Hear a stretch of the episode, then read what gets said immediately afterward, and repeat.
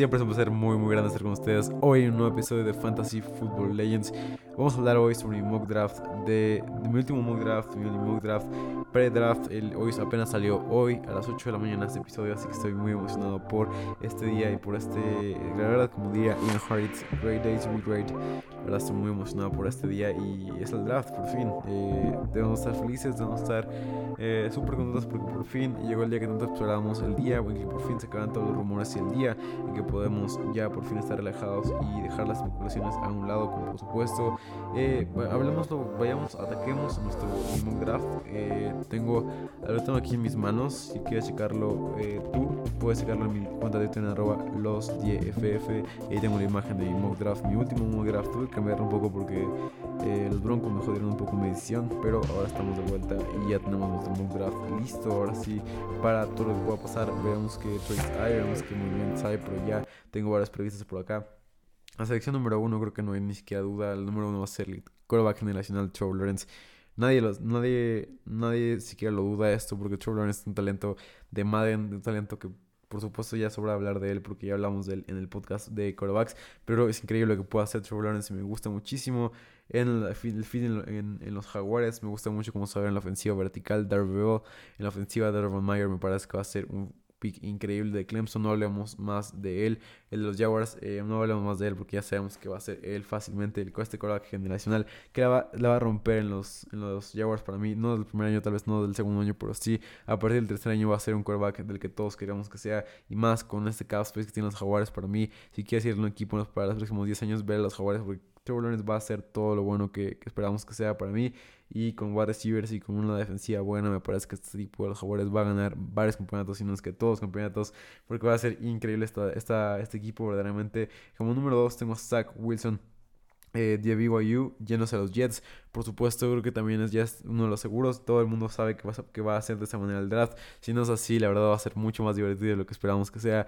Eh, me, gustaría ser uno de estos GMs y e ir por, por alguien que no sea Zach Wilson o, Trevor Lawrence. Elegir, no sé, acá el Pitts el número uno, una tontería así para que, para, que la, para que nos volvamos locos todos y para que la liga entera se vuelva loco y para que el mundo entero se vuelva loco. Sería algo súper, súper chido, pero obviamente no va a pasar porque sabemos que Zach Wilson se va a los Jets. Es obvio desde el momento en que, se, en que dieron a, a Darnold afuera había una posibilidad de que los Niners lo agarraran en el 3. Sí, Darnold se quedaba y los Jets se quedaban con Darnold, pero no así.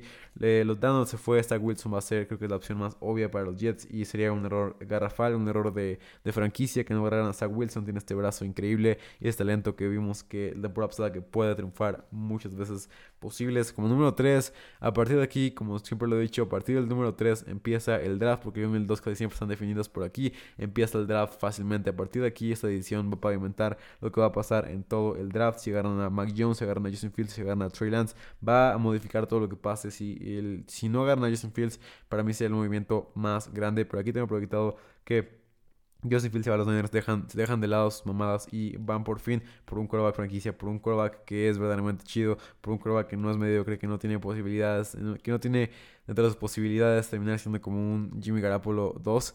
Punto cero, Justin Fields en el mejor de los casos va a ser un quarterback top 3. Eh, y Mike Jones para mí el mejor de los casos va a ser un Kirk Cousins 2.0. Así que eh, me parece que Justin Fields es la decisión correcta. De la verdad voy a estar muy, muy, muy, muy enojado como, como yo soy aficionado de los Niners si agarran a Justin Fields. Eh, si no agarran a Justin Fields más bien, eh, Trey Lance no me molestaría tanto como te digo, pero Mac Jones más bien. En este punto es todos menos Mac Jones, la verdad. Pero bueno, ojalá que no sea así. Y si es el caso, ni modo. Eh, habrá que ver qué pasa, habrá que ver qué hacemos. Pero, pero Justin Fields, para mí, en el mock draft, eh, dejamos de lado las mamadas que decían Jeremiah, Robert y todos ellos. Les caen en la boca a los Niners a todos ellos. Y por fin, vamos por Justin Fields a los Niners. Número 4 tengo a Kyle Pitts. Eh, a este talento generacional de Titan a los Falcons. Me parece que es más inminente esto. ¿Por qué? Porque Julio Jones, hemos visto esos rumores de que se va a ir y todo esto. Me parece Calvin Ridley como wide receiver número uno. Alguien más por ahí en las últimas rondas como wide receiver número dos. Y eh, como tight Kyle Pitts, que puede jugar como un wide receiver 2 fácilmente, me parece que va a ser la opción ideal. ¿Por qué? Porque creo que sabemos todos que Julio Jones se va a ir, no sabemos a dónde se vaya a ir, pero si se va, me parece que va a ser un core muy, muy vacío el de los Falcons y tenemos que traer a alguien más. No, no creo que era Jamar Chase, pero para mí el mejor talento, el talento generacional de Titan es Kyle Pitts y me parece que es una gran decisión de los Falcons en agarrar a Kyle Pitts en el 4. Pudieron haber bajado, sí, pero vieron la oportunidad de agarrar a Kyle Pitts y no lo dejaron ir porque saben que ese tipo de Titans no llegan cada año, ni siquiera cada dos años, que llegan casi cada cuatro años o cada 5 años si este jugador no lo podían dejar ir. Por más que le dieran una primera ronda para, para subir al 4 para agarrar a cualquier jugador que esté ahí arriba. Como número 5 tengo a Jamar Chase a los Bengals de LSU. Me gusta muchísimo este fit. Vuelve con Joe Burrow. Eh, como fantasy no me encanta verdaderamente, pero tampoco es como que me asuste mucho, porque creo que es una ofensiva, va a ser una ofensiva muy parecida a la de los Chiefs, donde van a pasar muchísimo el balón. La defensiva es un poco mediocre, verdaderamente la de, bueno, un poco mediocre la de los Bengals.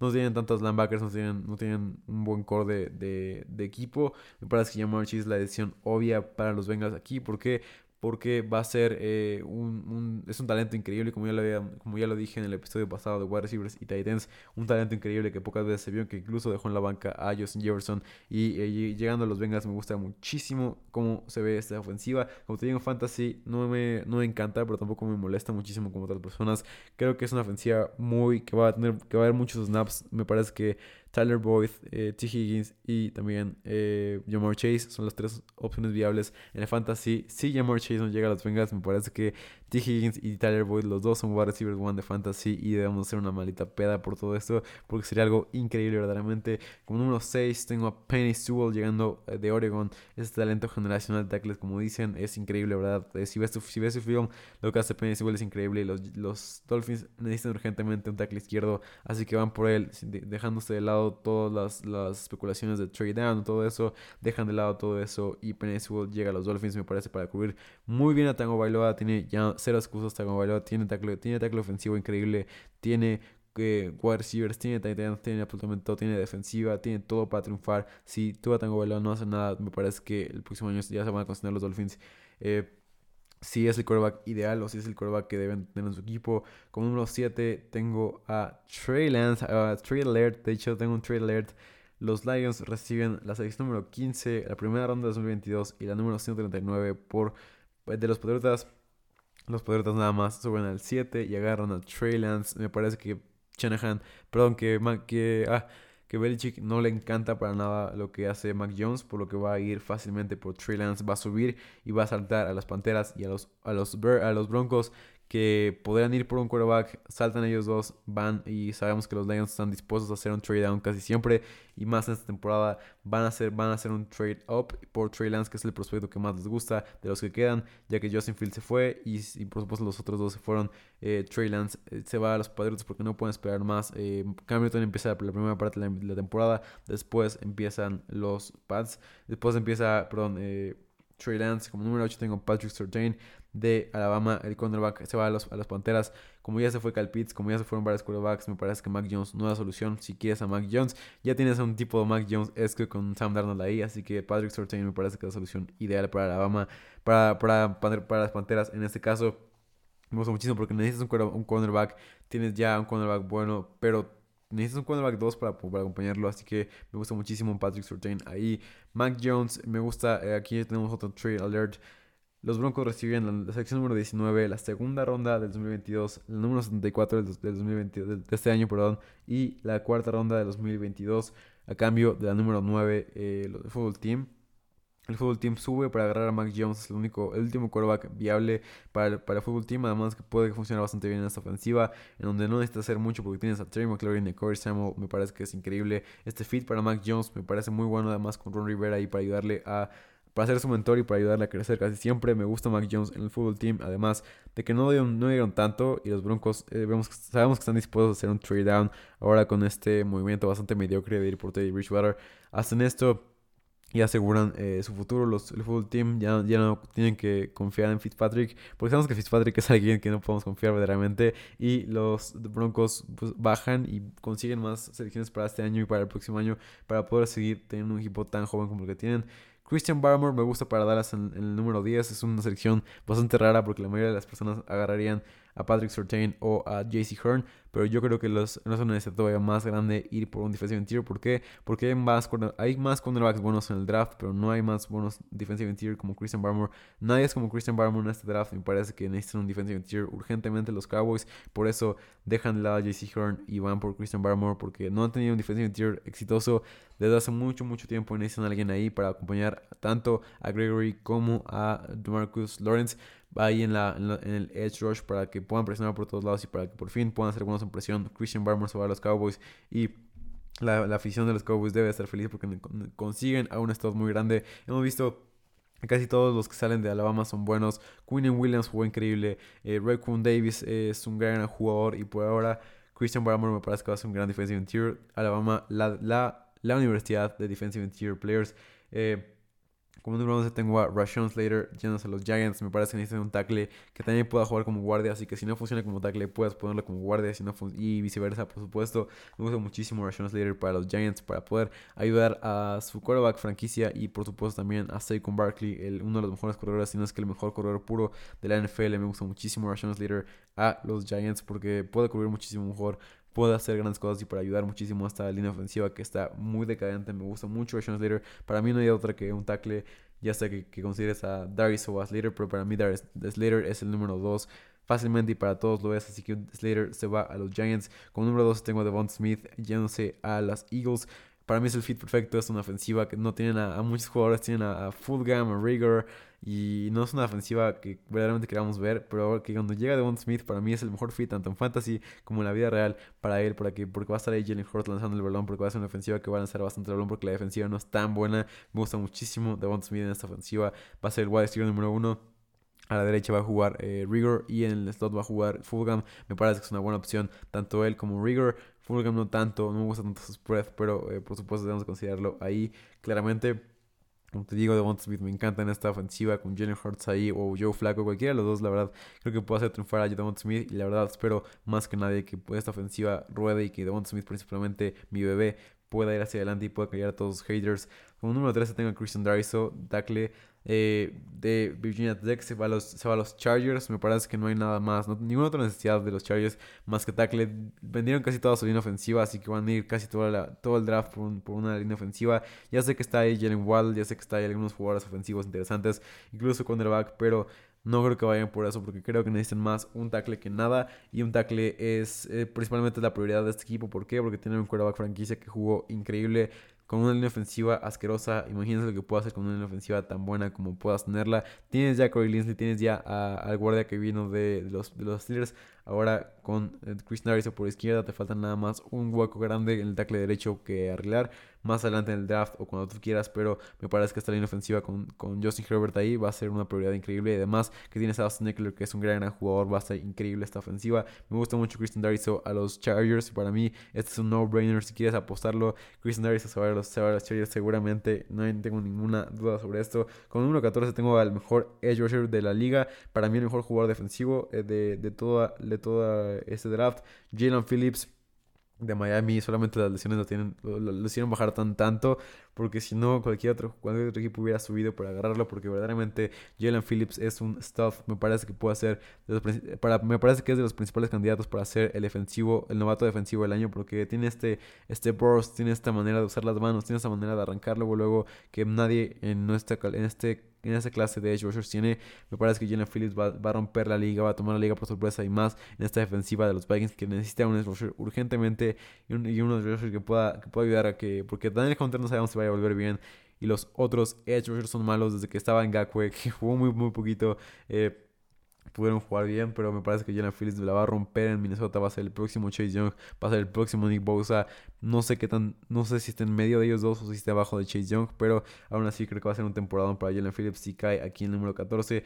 Eh, como te digo, los Lions bajaron en esa posición, así que consiguen a Micah Parsons de Penn State en este lugar. Me parece que baja bastante, ¿por qué? Por sus problemas de extra cancha, pero aún así para mí sigue siendo el linebacker número uno, aunque creo que Jeremiah Woods puede ser el linebacker número uno para, para los demás Creo que Micah Parsons tiene un poco de edge en el juego terrestre, pero aún así, si crees que yo, Jeremiah Woods Coramoa es el linebacker 1 y me convences, podemos pensar los dos que es el linebacker número 1. Así que creo que está muy bien si piensas de las dos maneras. Me parece que Micah Parsons llega a los, a los, a los Lions, porque más, más por la mentalidad que trae este, este equipo, Dan Campbell, en donde quiere a jugadores que justamente dijo bite kneecaps off. Así que quiere un jugador como muy férreo, muy duro, así que creo que van a, van a ir por él y va va a su manera a intentarlo como cambiar. Así que me parece que me gusta, me gusta muchísimo, perdón, Micah Parsons a los Lions por la mentalidad de este equipo que es fuerte, que es como un tipo fuerte, un tipo ah, aguerrido. Me gusta Micah Parsons esta defensiva, además que es una prioridad para mí mucho más grande que wide receiver.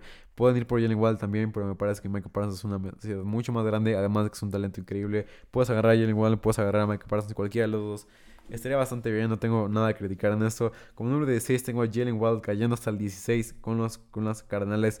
Eh, consiguen a su jugador sin hacer ningún trade-up porque saben que ni los Cowboys van a ir por wide receiver, que ni los Giants van a ir por wide receiver. Saben que las Águilas iban a ir por Devonta Smith, que los Chargers no van a ir por Jenny Waller porque necesitaban más a un tackle, que los, que los Vikings obviamente no iban a tener, uh, no iban a ir por un wide receiver. Se la jugaron con los, con los Lions que iban a ir por un linebacker porque sabían que tenían una necesidad muy grande de ir por Michael Parsons y se y les cayó por una gran suerte, Waddle y por fin tienen un wide receiver 2 decente, porque sabemos todos que Jerry es de los peores wide receivers de la liga, ya por su terrible efectividad que tiene de eh, yardas por corrida, tiene menos de. Tiene 1.09 de yardas por corrida, es algo horrible, verdaderamente horroroso lo que vimos de, de, de la temporada pasada.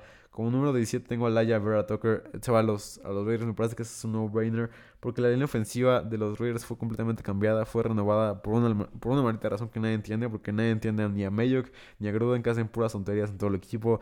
Es una, la verdad, es una dupla asquerosa de, de, de equipos Primero ves a la, a la, dupla de Shanahan Lynch y luego ves a esta dupla que es un chiste verdaderamente de los Raiders. Eh, me parece que van a, por Alaya Vera Tucker y es una buena decisión después de haber dado toda su, su línea ofensiva de regalo. Me parece que un guardia que, que, mucha gente pinta como el nuevo Quinton Nelson, me parece que va a ser muy, muy bueno para esta línea, para esta línea ofensiva. Por supuesto, para Derek Carr, que es este jugador que, que la verdad a mí me encanta y, y seguramente a ti te debe de encantar porque tiene este balón largo increíble que que rompe defensivas y me gusta muchísimo. Como número 18 tengo a Quiripay llegando a los Dolphins. Me gusta mucho este fit. ¿Por qué? Porque los Dolphins van a poner a Andrew Van Ginkle, Andrew Van por derecha y a Quiripay por izquierda. Va a ser una defensiva electrizante. Pudieron haber agarrado a JOK, pero me parece que trataron de comunicar con sus ideas de que JOK no van a ir por un linebacker en la primera ronda. ¿Por qué? Porque trajeron a Bernardo McKinney, porque trajeron a otro güey de las Águilas también bastante X. No son linebackers que puedan cumplirte, pero necesitan un linebacker de todas maneras que pueda acompañar a Jerome Baker en algún momento del draft. Aún así van por, un valor muy alto, como los Curry Pay en Ledge, y me gusta muchísimo esta edición. Como número 19 tengo, tengo Trade Alert. Los Broncos hacen dos trade-ups. Una, de las, una de las únicas veces en la historia que pasa esto. Los Broncos eh, reciben la número 26 de los Browns, la número 59, segunda ronda del 2022 y la número 91. Así que si redondeamos todo, ah, consiguen dos segundas rondas, sí, tres segundas rondas y tres segundas rondas, una tercera ronda, una cuarta, dos terceras rondas, perdón, y una cuarta ronda en total con todos los trades que hicieron. Gran, gran deal para ellos que no necesitan tantas, que no tienen tantas necesidades y pudieron haber bajado todavía más. Los Browns suben para agarrar, obviamente, a Jeremiah Woods Coramoa. Sabemos que la necesidad de la linebacker es imperiosa en este equipo.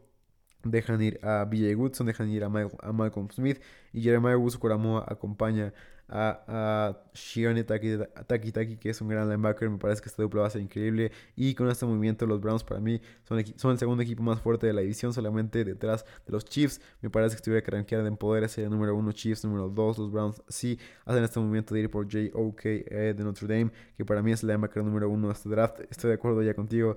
Eh, número 20, pero la NFL no creo que esté así de acuerdo. Así que para, para, para tú y yo, que nada más estamos escuchando este episodio JOK para mí es el linebacker número uno de este draft y los Browns lo agarran, así que tienen una defensiva increíble con Greedy Williams, Denzel Ward, Miles Garrett, Jerry McClowney, lo que tú me quieras decir, es una defensiva asombrosa.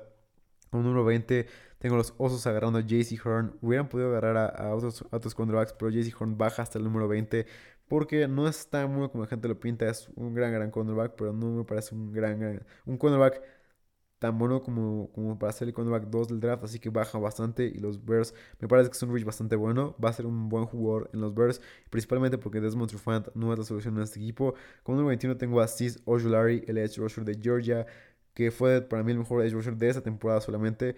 Eh, jugó muy, muy bien. Me, si tuvieras que rankear nada más por esta temporada, sí soy es el número uno, pero todos sabemos que no es de un año la temporada colegial, sino es de tres. Así que se va a los Colts para poder ayudar a este, esta defensiva, que lo único que le falta es tener un buen edge rusher. Así que con un buen edge rusher y con un quarterback decente como lo es Carson Wentz, me parece que pueden llegar lejos esta, este equipo de los Colts. Y sobre todo esta defensiva que tiene absolutamente todo. Tiene cornerbacks, tiene edge rushers ahora con, con Assis Ojulari, tiene defensive interior con DeForest Wagner, tiene linebacker con Darius Leonard, tiene safety también bastante bueno con uh, Willis, que es bastante bueno, que es un safety decente. Y te digo, es una buena línea defensiva, es una línea ofensiva increíble. Y ahora así Solari va a llegar a aumentar la experiencia de vida de, los aficionados de los Colts. Con número 22 tengo Rashad Bateman, este jugador increíble que ustedes saben que yo soy un parte, yo soy un Rashad Bateman. Así que me encanta este fit aquí con AJ Brown aquí. Por supuesto, matan nuestras ilusiones de de AJ Brown como wide receiver, como wide receiver top 5, pero obviamente va a estar entre el top 10, top 12. Como aún así, Rashad Bateman es un gran fit porque va a ser de un lado AJ Brown, del otro Rashad Bateman eh, como, como corredor Derrick Henry, como quarterback. Ryan Tannehill me parece el fit perfecto en esta, en esta ofensiva. Sería una de las ofensivas más electrizantes y las mejores de la liga fácilmente. Como 23 tengo a Keller Furley llegando a los Jets. Me parece que suben, que, lo tienen arriba de Santa Samuel y Greg Newsom porque debe ser así. Tiene problemas con la espalda, pero para mí no son nada preocupante y eh, como, que la gente está dejando de lado que es un gran jugador, es un gran prospecto, lo tengo mucho más arriba que los demás, me encanta que él Furley, la verdad no veo cómo los Jets con, con un tipo como sale que es defensivo hagan algo más que defensiva en su segundo pick y más que nada cornerback, que es una necesidad muy grande en esta defensiva, que no es tan mala como la gente la pinta, su línea defensiva es bastante buena, sus safeties son buenos, su linebacker con, con con Mosley de vuelta me parece que es un buen core de linebackers. Y ahora Kelly Fairley llegando ahí, no para ser un starter del día 1, pero sí para poder empezar a partir de la semana 6, cuando se recupere completamente o algo así. Y poder ser un gran cornerback y callar bocas a todos los estúpidos que lo llaman como alguien acabado o como algo así. Me gusta muchísimo Kelly Fairley. Como número 24 tengo a Steven Jenkins. La gente tiene a Najee Harris, pero la verdad yo no creo que vayan a ir en primera ronda. Para mí es de las... Eh, para, por supuesto es puede ser una de las sorpresas de este mock draft, pero para mí Steven Jenkins es eh, un gran gran tackle que es una necesidad mucho más grande que corredor para los Steelers. Tienen todavía a McFarland, tienen a Benny no digo que vayan a quedarse con ellos, pero sí digo que es un, en tackle es una necesidad mucho más grande porque Villanueva se va a ir, porque sabemos que Oquafor no juega para nada bien, así que necesitan un tackle izquierdo o derecho, como sea, pero bueno que pueda jugar bien. Steven Jenkins es de solución y en segunda ronda me parece que pueden agarrar el corredor, ya sea Javante Williams, Etienne o... Eh, Javante Williams tienen allí. Cualquiera de ustedes va a caer en la posición del número en la segunda ronda del draft. No, obviamente no va a ser como el año pasado, en donde algunos equipos random agarraban corredores. Me parece que eso ya quedó en el pasado, al menos esperamos todos. Y esperamos que llegue un corredor en, segunda ronda para ellos. Si no, hay varios buenos abajo aún así. Pero creo que sí va a llegar uno, por lo menos Etienne, si llega a, donde están ellos en la segunda ronda. Eh, que es la selección número 48, 46, perdón. Eh, número, 20, número 25 tengo a Samuel Cosme llegando a los Jaguars de Texas. Me parece que es un tackle bastante infravalorado por todos. Me parece que tienen incluso arriba a Dylan, Dylan o a Liam Eichenberg. Entonces me gusta muchísimo Samuel Cosme a los Jaguars. Me parece que es un gran fit porque los Jaguars necesitan urgentemente un tackle izquierdo. Y me gusta mucho lo que puede pasar aquí. Jamin Davis ah, se va a los Broncos. Me gusta muchísimo este fit. Me parece que la gente no está tomando en cuenta lo bueno que es y para mí es el linebacker número 3 de todo este draft. Ni Seven Collins, ni Nick Bolton, ni eh, Cox son tan buenos como Jamin Davis. La gente no lo toma en cuenta, pero para mí es un gran fit para los Broncos que, que como vimos, los dos linebackers que tienen se, se, convierten en free agents y además no son tan buenos como quisieras. Jamin Davis llega ahí para estar rotando y para poder aprender un año bajo, detrás de ellos dos y cuando se vaya uno de ellos dos la próxima temporada, entrar y sustituirlo como, como, como esperamos que sea un linebacker élite de este draft. Elijah Moore llega en el 27 a los Ravens. Este jugador increíble en el slot para jugar al lado de eh, Marquise Brown. Incluso puede jugar incluso alineado afuera. No debemos de descartar esta opción. Con Marquise Brown, Sammy Watkins y en el slot tenemos a Elijah Moore. No es algo que me encante, pero esperamos que puedan conseguir otro wide receiver más abajo en el draft. Pero Elijah Moore es un gran fit para los Ravens. Me gusta muchísimo. Con número 28 tengo a los, en los Saints a Santa Samuel eh, cornerback de Florida State. Me gusta como me gusta que llegue ahí. Me parece un mejor talento que, eh, que Newsom. Así que Agarran a su cornerback, que me parece una necesidad mucho más grande que el linebacker. No tiene un linebacker detrás de, de Mario Davis, pero aún así no puedes empezar una temporada y ser exitoso teniendo a PJ Williams y a cualquier otro tipo de cornerbacks que ni siquiera han sido titulares nunca en su vida, como Patrick Robinson o, o Ken Crawley. Ninguno de ellos dos van a increíbles. Así que Santa Samuel va a ser una respuesta inmediata si no quieres usar a PJ Williams. Como número 29 tengo a Greg Newsom yéndose a los, Packers. Necesitan un cornerback, la gente no se da cuenta, pero verdaderamente necesitan más un cornerback, un wide receiver. Ya sé que duele para los aficionados de los Packers, pero no duele, no duele más que tu cornerback principal la cague en todo el, todo el conference y que no pueda llegar a un Super Bowl porque Kevin King la cagó una y otra vez con los wide receivers. Yo creo que sí duele más, así que por eso creo que van por un cornerback como Greg Newsom para poder ayudar ahí a Jerry Alexander y poder tener un buen core de cornerbacks por fin. Porque Kevin King es uno de los peores cornerbacks de la liga y así jugó no solamente el partido contra Tampa Bay, sino toda la maldita temporada y la gente no se dio cuenta hasta que se dio cuenta y por ahí llega Greg Newsom. Me parece que es una prioridad mucho más grande que wide receiver. Incluso Aaron Rodgers se lo va a agradecer porque fue una de las, principales razones por las que perdió ese, ese, partido y no y por las que no llegó a otro Super Bowl. Con número, 30 tengo a Jason Owe llegando a los Bills. De Edge, Edge Rusher de Penn State.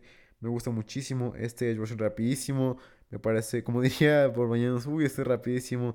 Algo así. Jason Owe es muy rápido, muy atlético. Me gusta mucho para los Bills. Con número 31 tengo a Dylan Radens, tackle eh, de North Dakota State. Se va a los Ravens. Es un buen tackle y por supuesto con la salida de Orlando Brown urge un tackle ya sea en el 27 o en el 31. Me parece que la decisión más sabia en el 31 porque cualquiera de ellos, ninguno de los que estaban abajo de los Ravens, abajo del 27, iban a agarrar un tackle, así que se esperaron y fueron por Dylan Radons en el número 31. Con número 32, en última selección de los Bucaneros, tengo a Elijah Molden, para mí el mejor cornerback del slot de toda la clase y como, como siempre lo he dicho en este podcast, si eres nuevo en este podcast, te lo digo alguna vez, una buena defensiva no puede ser buena sin un cornerback de slot bueno.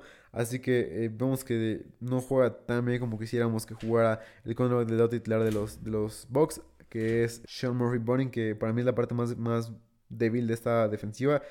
Trae, traes a Elijah Mullen que puede ser un, jugador inicial desde el primer día. Incluso puede jugar como safety si, se te lesiona alguien más pero me parece que es el best player available y es alguien increíble para esta defensiva. Laia Molden, eh, como, te, como, como, lo dije en el episodio de los Bucaneros, tiene el mejor equipo de toda la liga, así que pueden darse el lujo de, hacer lo que quieran en el draft y no pasa absolutamente nada, así que Laia Molden me gusta en esta posición. Y esto fue mi mock draft de la, del 2021. Espero te haya gustado.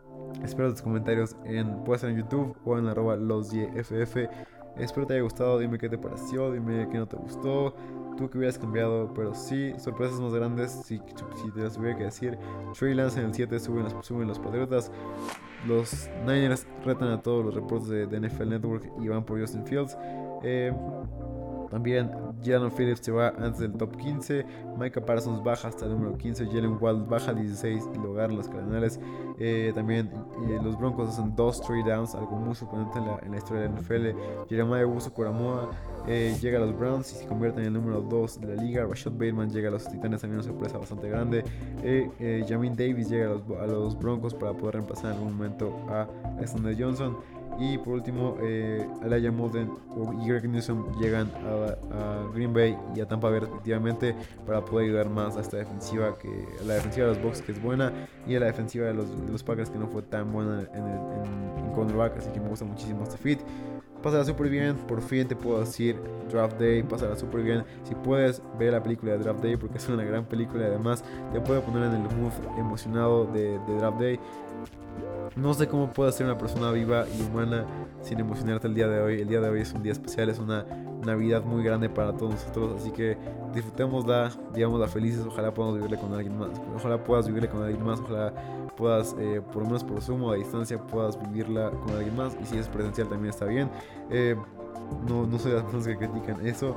Eh, y bueno, pasa súper bien, como te digo, es una festividad muy grande para todos nosotros que vamos la NFL. Sonríe muchísimo, disfruta cada uno de los momentos. Ya sé que, que si tu equipo no agarra en que quieres, te vas a enojar mucho, pero trata, trata de disfrutar esta noche especial. Pasa súper bien, campeón y campeona. Nos vemos en el próximo episodio. Cuídate.